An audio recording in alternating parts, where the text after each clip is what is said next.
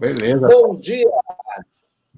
Bom dia, muito obrigado por você que está aqui. Essa é mais uma live de 37 minutos para você que não tem tempo a perder.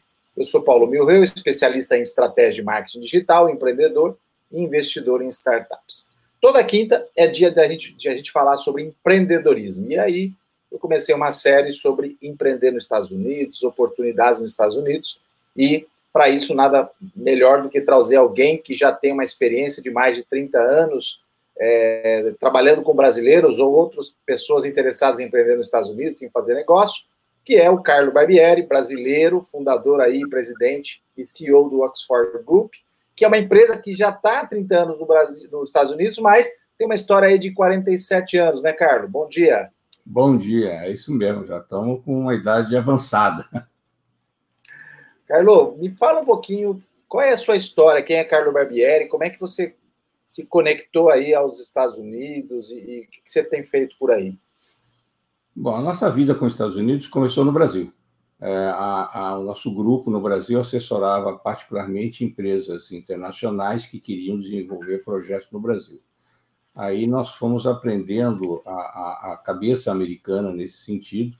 Nós assessoramos a General Electric, a 3M, a Kodak, algumas empresas europeias, né, a Melita, a Tetra Pak, etc. Mas uh, nós vimos que qualquer empresa, quando ela está ou vai para um outro país, ela precisa de ter uma consultoria local que lhe abra não apenas as portas, mas uma visão da, da, da, economia, da política, da cultura, da forma de administrar. E nós fomos, durante é, muitos anos, fazendo esse trabalho. Ah, dentro disso, nós trabalhamos já para essas empresas em quatro ramos. A gente fazia a parte de advocacia, é, relações governamentais, que não se pode falar no Brasil lobby, porque pegou Sim. um outro sentido, é, fazendo a parte de comércio internacional e desenvolvimento de projetos.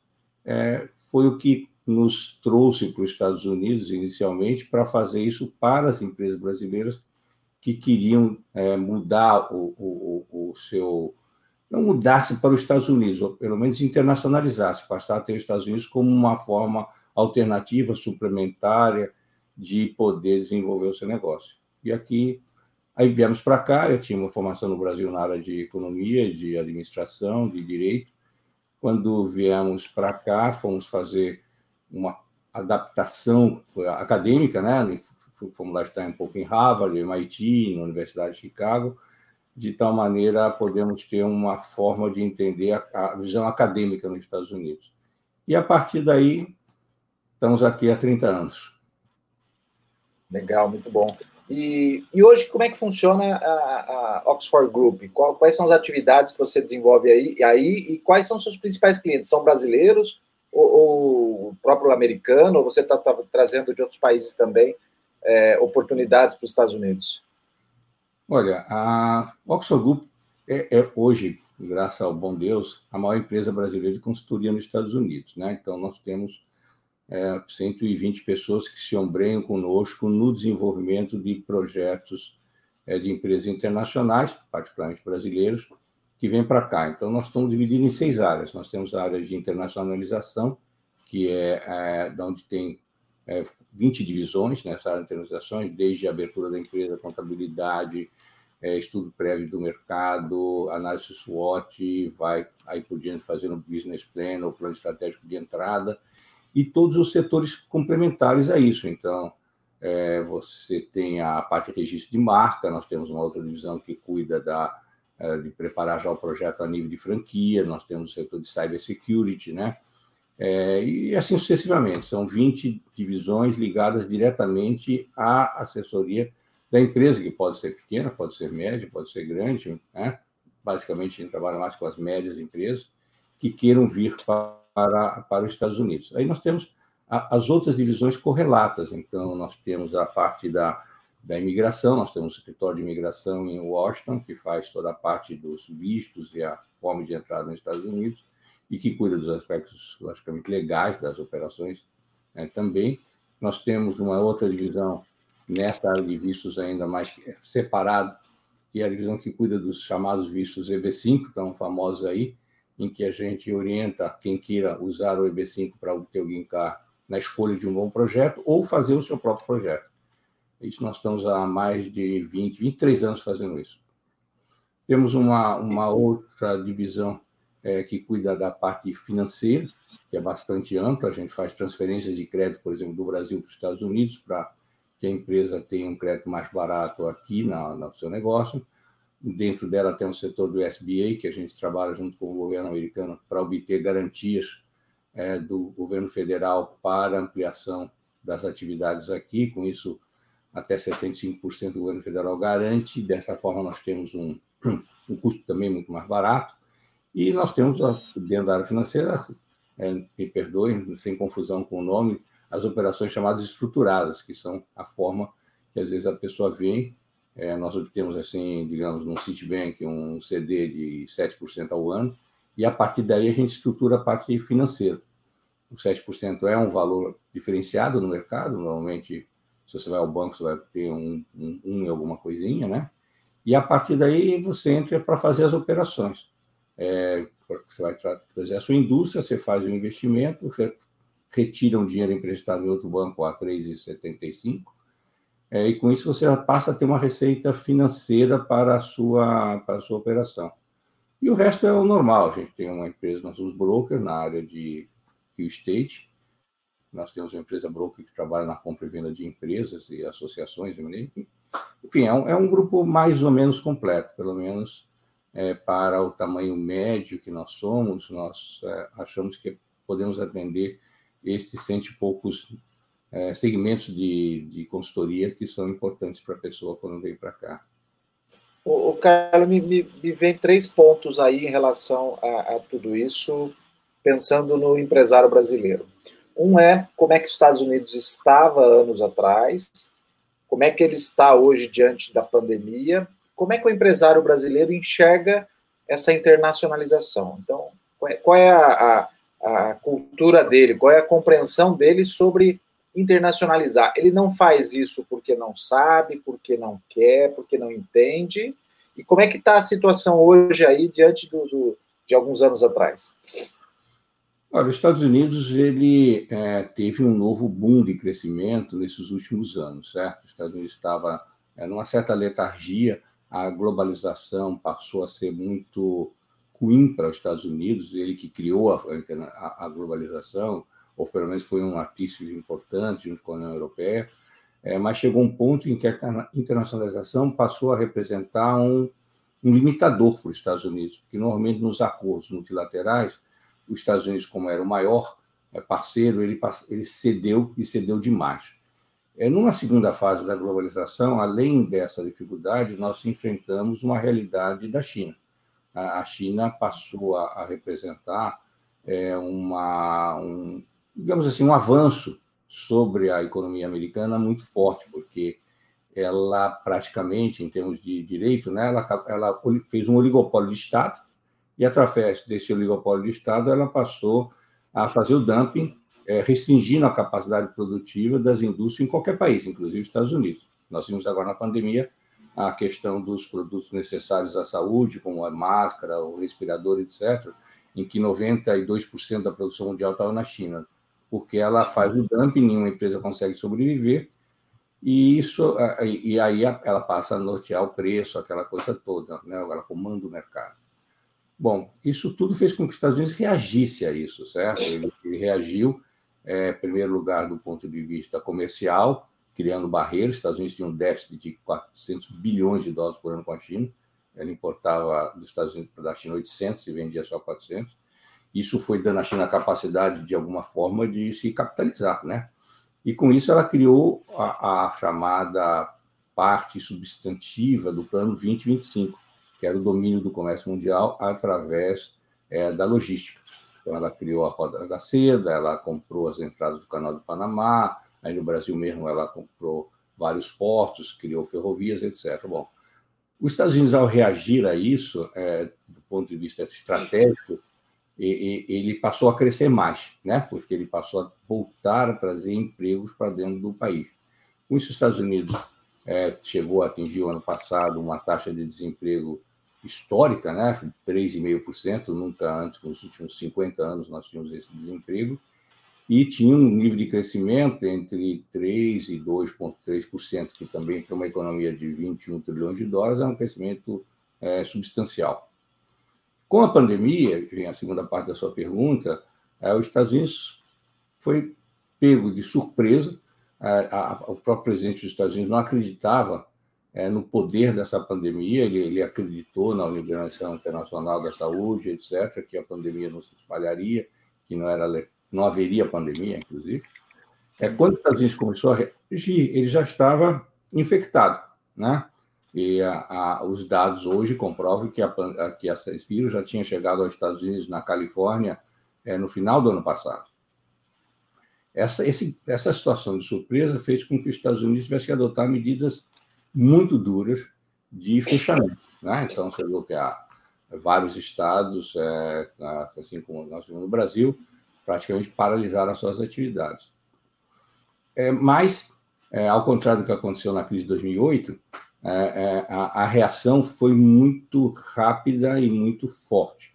Você vê, 2008, na crise imobiliária, o Fed demorou tanto para agir que o sistema financeiro entrou em colapso. Sim. Nesta vez, não. Imediatamente, no dia seguinte da decretação do estado de emergência, o Fed colocou um trilhão e meio de dólares na mão dos bancos para assegurar a população que não haveria corrida bancária. Por outro lado, foi criado aquele plano de estímulo de 3,2 bilhões de dólares para pequenas empresas é, é, para as empresas, pessoas, etc. Então, hoje, é, nós vamos ter, ao final do, do mês agora de julho, praticamente 10 trilhões de dólares no mercado. O que, que, fez, que, que faz isso? Dá uma liquidez enorme é, para o sistema. Se a gente quiser só comparar, a Europa toda, a União Europeia, fez algo em torno de 800 bilhões de euros até agora. Você compara com os Estados Unidos com 10 trilhões. Ora, então, a, a, economia americana ela passa a ter uma dinâmica muito grande, é, tanto que você vê o, o desemprego chegou a um quarto, 25% da população, baixou em um mês para 14,8%, depois foi para 13 alguma coisa, e esse último mês já está em 11%. Ou seja, a, a, é, é um desemprego é mais setorial, que vai ser difícil você chegar ao ponto de 3,5% a curto prazo, mas com a economia líquida, é, é, você tem a bolsa subindo, porque essas pessoas estão com o dinheiro em caixa, estão aplicando na bolsa, é, porque o juros baixou de uma maneira substancial aqui, e você tem a volta ao trabalho é, desejada, porque não é muito da cultura americana você viver dos benefícios do Estado, certo? Então, ele quer voltar a, a trabalhar. Há segmentos que não vão voltar a curto prazo. O turismo vai ter alguma dificuldade, ah, os cruzeiros, ah, os restaurantes, etc. E aí vem, eu acho que esse exemplo vale para o Brasil e vale para os Estados Unidos, certo? Quer dizer, as empresas que não se adaptarem a esse, essa nova realidade, elas terão dificuldade. As empresas que elas se capitalizaram, porque um dos itens do governo foi é, fica tranquilo, fica em casa, você tem 10, me 10 semanas é, do, do, que você gasta todos os meses, desde o ano passado, garantido no seu caixa. Então, todas as empresas receberam um aporte mais ou menos equivalente a, a, a 10 semanas. tudo que, e tudo que você usar nessas 10 semanas para pagar aluguel, folha de pagamento, internet, etc., vai ser considerado como um grant do Estado, vai ser considerado como uma doação. Com isso, as empresas, em, geral, elas estão saindo capitalizadas. Claro que sempre surgem as oportunidades. Olha, é, os segmentos que já estavam, de alguma maneira, é, é, é, na sua fase terminal como segmento, eles vão perecer, se já não pereceram. Então, shopping centers, né? É uma, já tinha mais ou menos, pelo menos um terço dos shopping centers fechados nos últimos 10 anos. Agora vai fechar uma outra, uma outra metade, certo? É, lojas de varejo, é, com a, o estímulo ao hábito de comprar por internet, as lojas vão sofrer restaurante, certo? Aquilo de luxo. É, enfim, há um hábito a ser modificado. Ele está sendo modificado de uma maneira espetacular, muito rápido. E, entrando na sua. A, terminando essa parte, eu vejo que os Estados Unidos será o primeiro país a sair desta crise, né? porque o consumo é, volta a ver, porque os Estados Unidos, quase 73% da economia vive em torno de serviço E esse consumo está, digamos assim, endinheirado, ele tem recursos para comprar, porque é, é, é, eles estão em casa e quem não está voltando ao trabalho, ou é porque o trabalho modificou, ou porque ele está confortável. Né? Os Estados Unidos está dando 600 dólares por semana é, como seguro-desemprego. Ora, é, quem ganhava 1.800 dólares, 1.600 dólares, está feliz em ficar em casa, ele não volta. Está ganhando mais. Está ganhando mais. Então, mas ele está se capitalizando, ele continua comprando, e assim sucessivamente. Nós vamos ter, assim, uma, uma, um boom de empresas quebrando, né? uma coisa enorme de empresas assim, paralisando suas atividades, e um boom de empresas é, nadando de braçada nessa nova onda tal. Aí você vê toda essa parte de trabalho que o Brasil está fazendo também muito rapidamente é, de casa, né? Você vê que hoje ah, aumentou quase 25% a produtividade das empresas, é, deixando o trabalhador fazer o seu serviço em casa, com todos os sistemas modernos para isso. Isso tem sido muito bom, é, porque o empregado gasta menos e automaticamente ele ganha mais. É, foi feito um cálculo aqui que 25% do que o empregado ganha é, ele gasta em deslocamento, em indumentária, em cabeleireiro e etc, certo? Com isso, ele passa a ficar com mais recursos. Fora a qualidade de vida, né? está em casa, não precisa pegar carro para ir trabalhar ou condução.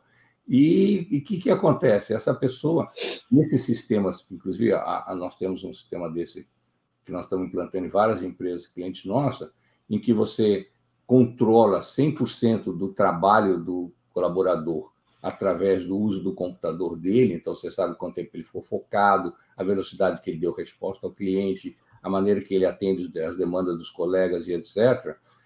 Criou assim, digamos, a excelência da meritocracia. Quem trabalhava focado está sendo está recebendo o seu mérito imediatamente, porque o controlador da empresa está vendo isso, então ele está feliz, além de ganhar mais. E, por outro lado, a produtividade aumentou, porque ele, não, ele sabe que não é para ficar durante aquelas horas de trabalho fazendo jogo da velha, nem, na, nem no Facebook, aquela coisa toda, certo? Então, com isso, a economia vai ganhar produtividade, certo? Está ganhando já produtividade. Como que a empresa americana vê a, a internacionalização? Ela vê com muito bons olhos, certo? Porque é, se você considerar que os Estados Unidos é a maior economia, também ele é a, a, um dos maiores exportadores do mundo, certo? E aí vem a, uma coisa interessante que muitas vezes no Brasil a gente não se dá conta. O grande parque exportador americano são as pequenas e médias empresas. É, Para você ter um número interessante, 93% da exportação da Flórida é feito por pequena e média empresa. Interessante. Ora, então, aquela visão, ah, o americano é fechado, está dentro de casa, não faz ideia, tem um mercado interno punjante que não, não lhe dá nem interesse em, em entrar na área externa, não, é mentira. É, a, a, a, exportação americana, quantitativa e qualitativamente, é feita massivamente pra, pela pequena e média. Claro, existem os grandes grupos é, é, é fabricantes de produtos, prestadores de serviços, etc., mas a geração de emprego da, da exportação ela é muito interessante, porque o exportador, em geral, paga também no estatístico 25% a mais, em média, do que paga apenas aqueles que estão apenas no mercado doméstico. Então, isso há um estímulo para o trabalhador, para o colaborador, para o consultor, trabalhar com as empresas que exportam. Fora o fato que, se você muda a sua plataforma de exportação para os Estados Unidos, a gente tem feito muito processo de transferência do parque industrial ou da indústria brasileira para cá, até porque, em geral, você não tem um investimento é significativo, que você vai ocupar horas é, ociosas ou disponíveis das fábricas já existentes, então você não tem aquela imobilização para criar a sua indústria, você vai contratar horas, horas trabalhadas, é, ele vai ter tanto estímulo para não só para entrar no mercado interno, sendo um produto local, como para exportação. Claro que tem aquela figura é, lendária e verdadeira da bandeirinha americana valorizar o produto, etc. Isso é uma, é uma realidade de marketing. Mas o custo de produção, em geral, se você considerar todos os fatores, também é mais barato aqui, certo? Porque há foco do trabalhador, trabalhadores mais preparados. E o que é mais interessante, há muito apoio nos dois sentidos. Os Estados Unidos têm mais ou menos umas duas mil formas de apoiar uma empresa que venha de fora para estabelecer-se aqui não só as tradicionais, como terra, baixa de impostos, etc., como até participação no pagamento da folha é, é, das pessoas. É, você vê a Embraer, caso típico, a Embraer é, obteve uma vantagem quando ela se estabeleceu em Melbourne, que praticamente 50% da folha foi pago pelo governo durante é, dois anos. Isso deu uma robustez na economia da, da Embraer, certo? É, mutatis mutandis, a mesma coisa acontece com os outros segmentos. Desde uma pequena fábrica, por exemplo, de relógio de Curitiba, que a gente instalou em, em Orlando, até um conjunto para fabricação de armas, você consegue tantas vantagens é, que acaba sendo mais interessante estar aqui, fora o aspecto do custo financeiro ser mais baixo. E com isso, a, a, a, a empresa americana se ou que se instalou aqui, passou a ser americana, passa essa vantagem, quando ela tem um monte de estímulos à exportação. Então, você vê é, é, nada contra a PEX, acho que a PEX faz um trabalho maravilhoso, certo? Mas há muitos passos a serem dados para chegar na forma que os Estados Unidos apoia a sua exportação. Então, as linhas de créditos para exportação de qualquer produto, a, a, o, o estímulo que o Estado dá e utiliza o seu poder econômico para negociar os produtos americanos no exterior. E não é só a participação em feiras, é realmente a criação de oportunidades de negócio. Há uma, há uma filosofia de que o Estado fazer lobby a favor da empresa privada é obrigação, não é uma exceção e nem muito menos uma descaracterização da função do Estado. Então, ele investe nisso, o embaixador, o cônsul, o presidente americano e assim é, sucessivamente. Né? Então, a a empresa mudando o seu, a, digamos assim, a sua base exportadora para os Estados Unidos, ela ganha um espaço grande porque é da cultura local. Né? Perfeito. Não todas as perguntas. Não, perfeito. E, e, a impressão que dá é que, novamente, diante de uma crise, é, é, surgem oportunidades. E do cenário que você construiu aí, apresentou aí diante do que está sendo construído nos Estados Unidos, há uma grande oportunidade latente agora para as empresas brasileiras se instalarem aí e se aproveitarem desse, desse momento, né? E, e, e me parece que é outro pedacinho da, da, minha pergunta que o empresário brasileiro não consegue ter totalmente essa percepção. Estou errado ou ainda se está é, é, aos poucos ainda o empresário brasileiro começa a perceber isso? Olha, a, a eu vejo duas situações reais dentro dessa colocação que é extremamente prática, útil e inteligente. Certo? Primeiro que o Brasil foi educado ao longo de muitas décadas de que é, a exportação é a solução é, e nós não entendemos que comércio exterior é uma coisa bilateral, certo? Então, a, a gente quer exportar da nossa cadeira. Segundo, que como o comércio exterior brasileiro é oscilante, nós temos uma curva de Gauss aí perfeita, né? sempre sobe e desce, nós, ao longo do tempo, fomos perdendo é, quadros permanentes de comércio exterior, certo? Então, a, a, a, o brasileiro aprendeu que exportar é quando o mercado interno não dá conta. Terceiro, nós passamos por uma fase muito difícil no Brasil, para o setor industrial em particular, é porque a filosofia do, do governo anterior, né, durante os anos que esteve no poder, ela aquela da plataforma eleitoral é, que elegeu o, o, presidente, certo? Quando você exporta, você tira a comida e o produto da casa do brasileiro. Com isso, houve uma política de é, desincentivo à exportação. Então, você, e porque, por outro lado, foi oferecido um mercado interno punjante. Ora, como tudo que é falso não dura para sempre, o que, que aconteceu? O mercado interno não tinha resistência, porque ele foi, de alguma maneira, subsidiado através de oferta de créditos que seriam impagáveis, na verdade, certo? para o consumidor. E com, mais o parque industrial se acomodou também nessa situação, não desenvolveu-se tecnologicamente e passou a considerar que a vida dele estava dentro do Brasil. Então, hoje que nós temos aí, em geral, um parque industrial é, tec tecnologicamente defasado, uma empresa descapitalizada, que veio a crise, logicamente, é, com as sucessivas perdas do poder aquisitivo do brasileiro, a, a coisa acabou deteriorando. E é, esta empresa hoje ela está descapitalizada e todo o fomento à exportação hum, tem que voltar a, a, a rodar é, de uma maneira com certa dificuldade. Aí que eu vejo, Paulo, a, a, grande oportunidade do Brasil, porque nós estamos num mundo assim muito interessante. Com o fim da globalização, o que, que surgiram? Acordos bilaterais, certo? O que vai é, determinar o futuro do comércio internacional serão acordos bilaterais. Né? Os Estados Unidos rompeu todos os acordos internacionais dele e falou: quem quiser negociar comigo é, é, é, é direto, olho no olho, certo? Você ouviu ontem um exemplo histórico. Estados Unidos e México negociando com muito mais é, é, determinação e altivez do que na época que existia o mercado comum dos, dos, entre Estados Unidos, Canadá e México, certo? Por quê? Muito mais objetividade, né? Exato, eu quero saber o que interessa meu país. Então, é. o surgimento dessas políticas nacionalistas que horroriza a uma certa camada da inteligência, é, inclusive econômica, é, é, a realidade. Eu, eu preciso saber o que é bom para o meu país e o que é bom para o seu. Como é que eu vou fazer isso? E não importa aí a ideologia. ideologia fazer, dizer que isso é uma ideologia é de uma sandice enorme, é uma tolice, como diria o Delfim Neto, porque que, a Índia é de esquerda, o México é de esquerda, e tem mais negócio com os Estados Unidos, é, digamos, do que a, a, a, Alemanha, do que a França, certo? Em, em termos percentuais de crescimento, certo? Porque o que interessa ao México e aos Estados Unidos, acerta-se as pontas e vão para lá. Então, você vê, voltando a essa tendência de bilateralidade, você vê a Inglaterra saindo da União Europeia, né? você vê a, a, a Israel é, fazendo acordos diretos, certo? Você vê a Rússia fazendo acordos diretos, então não importa se é esquerda ou direita. O que importa é o seguinte: quem interessa a Rússia e os Estados Unidos. Vamos lá, certo? Quem interessa a China e aos Estados Unidos. E aí volta-se aquela sua pergunta aí, bom, o Brasil está vendo isso? Eu acho que não.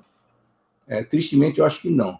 É um dos pontos que eu vou colocar, inclusive, nessa, nessa, nessa imersão nos Estados Unidos que a gente vai fazer com a Federação do Comércio, certo? O Brasil tem está no melhor dos dois mundos, convenhamos. É, é, é, só, não, só, vai, só não vai aproveitar se a gente continuar vendo essa disputa de poder é, em Brasília, em que até, todo mundo me pergunta quem é o presidente do, presidente do Brasil? É um tal de Moraes, é um tal de Toffolo, é um tal de um cara que foi eleito aí, certo? Então, é, nós temos 11 presidentes é, de capa preta de um lado, nós temos um outro no outro palácio, né? Nós temos um Congresso pouco republicano, certo? Então, isso me deixa assim um pouco triste com relação à realidade do Brasil. Mas veja o, o, o interessante, é. Você tem o quê? Você tem o Brasil com uma grande parceria com a China, que praticamente é, é, consome é, de maneira é, permanente né, a, a, a, nossa produção agrícola e a nossa produção de minérios, etc. Então, é um parceiro interessante. Lembremos que a China não tem ideologia no seu negócio, é uma nação imperial, ela quer crescer, ela quer dominar o mundo, e para isso ela precisa consumir produtos essenciais, como minério, tem que ter comida para o seu povo. E ainda ontem eu estava dando uma palestra para Getúlio Vargas, eu estava lembrando a eles que a, a coisa fala, ah, mas o Brasil está rompendo com a China. Ninguém, rompe com a China. E a China não rompe com ninguém.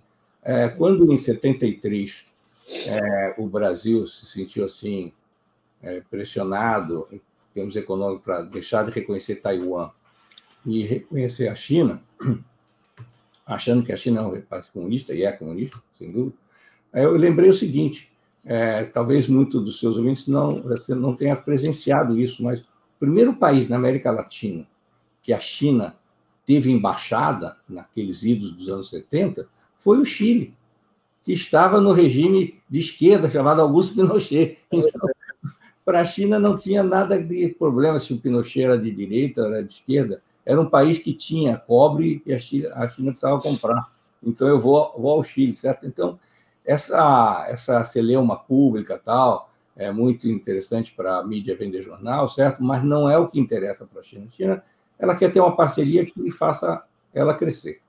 E os Estados Unidos, por outro lado, é, é, ele tem interesse em fortalecer a compra do Brasil, e aí é o grande espaço, Paulo Miguel, que nós temos.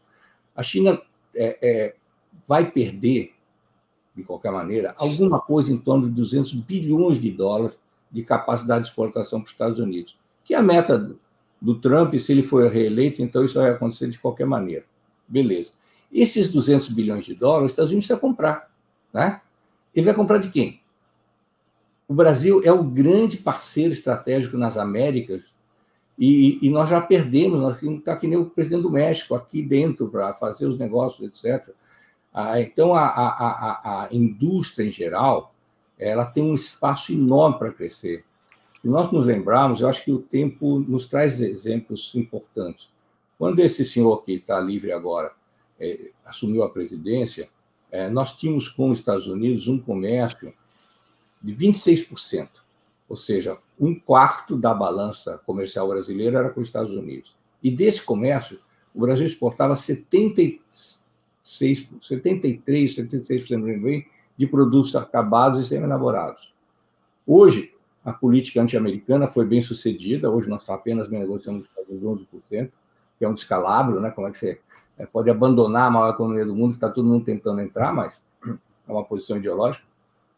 E o que é pior, é, desses 11%, é, tirando produtos assim de alta tecnologia na área de aviação, a maioria só ser produto agrícola, está exportando açúcar, é, café, quer dizer, é, é uma tristeza, certo? Então, olhe a oportunidade que nós temos, em termos de Brasil, de aproveitar esse espaço vazio que a China está deixando, e vai continuar deixando.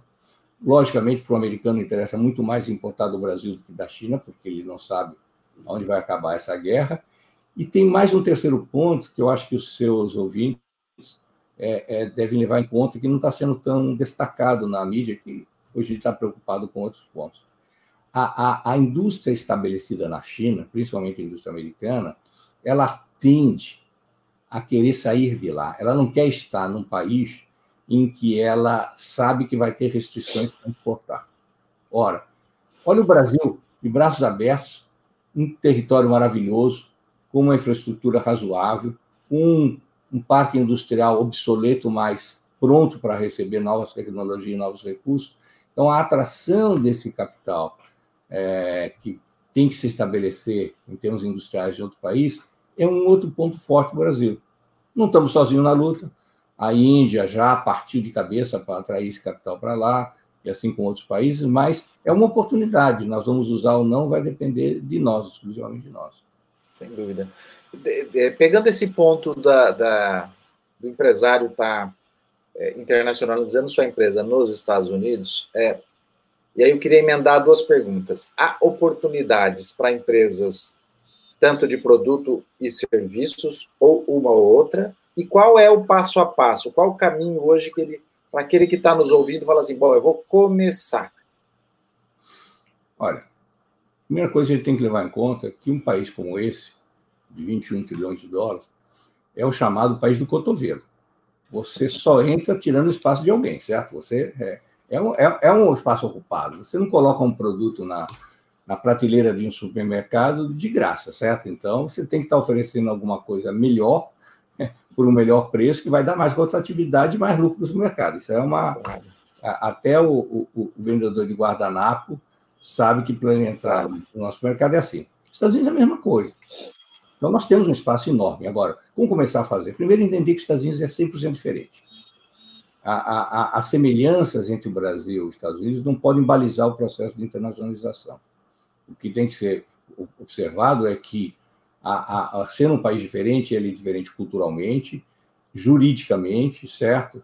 É, e principalmente em termos de negócio, ele tem a sua filosofia. Para isso, você tem que, e não estou puxando a sardinha para o meu lado, não, mas você tem que entender os Estados Unidos partindo de quem entende. Né? Então, não é o colega de jogo de várzea que ele tinha antes, nem aquele amigo do cunhado inútil, nem nada disso, certo? É, ele tem que é, se preparar para investir. Entrar nos Estados Unidos significa investimento. Aquela pesquisa Mickey Mouse que a pessoa faz, ah, meu, meu produto vai dar certo, porque eu já fui na Disney, quando eu estava na Disney, eu fui na loja, um produto semelhante estava sendo vendido a 10 e custa 50 centavos para mim, vou vender a 5 para ele, não funciona, certo? As cadeias distributivas americanas são muito bem estruturadas, é, o mercado sabe o que quer e etc. Então, a, o primeiro conselho que eu dou é o seguinte: reconheça a diferença, reconheça que o que fez de você um sucesso no Brasil não vai fazer necessariamente sucesso nos Estados Unidos. Aí você tem que é, investir em saber se você vai dar certo. Quer dizer, isso. Fazer uma boa pesquisa do mercado do seu produto. Você diferenciou muito bem, você tem serviços invadindo o mercado americano, em várias áreas, ver novas tecnologias. Aqui em Boca Raton, a minha cidadezinha, por exemplo, nós temos a pretensão de sermos, no futuro, a cidade inteligente dos Estados Unidos. Ora, é, é, só a prefeitura aqui, além de dar é, bônus, etc., para a empresa estabelecer, ela faz contratos com as empresas que estão chegando, certo? Ora, então, conhecer o que, que há de incentivos, o que, que há de vantagens, e se você está preparado para exportar. Muitas vezes o seu produto é bom para a realidade brasileira, certo? Me lembro, há 30 anos atrás, quando a gente começou a trazer produto para cá, em que o pessoal fala, mas a embalagem que eu estou querendo no meu produto é mais cara que o produto. Bom, mas se você não tiver essa embalagem, você não pendura no supermercado, então não tem jeito. Então, a, a, a, a contratação de pessoas especializadas que possam ajudar a entrar, tanto na área de serviços, como na área industrial, como na área comercial em geral, é, é muito importante. Há muitas maneiras, inclusive a pequena empresa, por exemplo, existe um procedimento que é chamado 3 to 1, que é uma regra da alfândega americana que permite que todos os produtos é, B2C, ou seja, da empresa do Brasil para, o, para a pessoa física americana, até 800 dólares entre nos Estados Unidos sem imposto. Automaticamente, sem burocracia. Olha que você pode falar de 320 milhões de consumidores potenciais que podem comprar o seu produto para chegar na casa dele, ou a, a, desde que a loja dele, mas ele não pode usar isso para comercializar. É, olha que maravilha. Eu lhe pergunto e desafio na sua audiência: se alguma pessoa recebeu alguma informação sobre o 3 Não pois tem. É. Então, é, tem que conhecer, tem que saber as regras, tem que ver essa oportunidade. E, e esse é um exemplo, né? Com certeza tem muitos outros detalhezinhos que. milhares de exemplos, né? Você vê agora é, a própria venda. A, a, eu vejo pessoas vindo para cá, não, eu quero estabelecer meu parque industrial aí. Olha, tolice, pô. Para que, que você vai imobilizar num parque industrial que tem horas disponíveis em qualquer segmento industrial americano? Uau! O que você quer fazer? Pasta de dente? Quer fazer remédio? Quer fazer é, é, vitamina? Quer fazer o que você quiser? É, é só. Nós pegamos uma empresa, por exemplo, nós conseguimos 12 fábricas para, conseguir, para usar o tempo delas para fazer o produto brasileiro. Para a fábrica, é, é, é um custo desejado esse dessas horas residuais, ele vai cobrar muito menos né, do, que ele, do que o custo realmente de produção para ele. É, você pode obter enormes vantagens. Nesse caso, a gente conseguiu 25% de desconto da energia para esta fábrica no tempo que ele estava ocupando para esse produto para exportação, certo? É, e, e, e, assim segue, porque a, a, a, as, e as vantagens não só, só para grandes empreendimentos, desde que você esteja gerando emprego, se você esteja principalmente gerando possibilidade de exportação, você é muito bem, bem-vindo. Até, Paulo, é uma curiosidade real para a gente ver a diferença de cabeça e que serve para o empresário brasileiro. Nós nos reunimos a cada três meses com o governador da Flórida, o Rick Scott. Ele sempre fazia duas perguntas, só duas. Primeiro, o que é que eu posso fazer para ajudar as suas empresas, meus clientes, né, a ganharem mais dinheiro? Segunda pergunta, o que é que eu posso fazer para eles gerarem mais empregos? Acabaram as perguntas.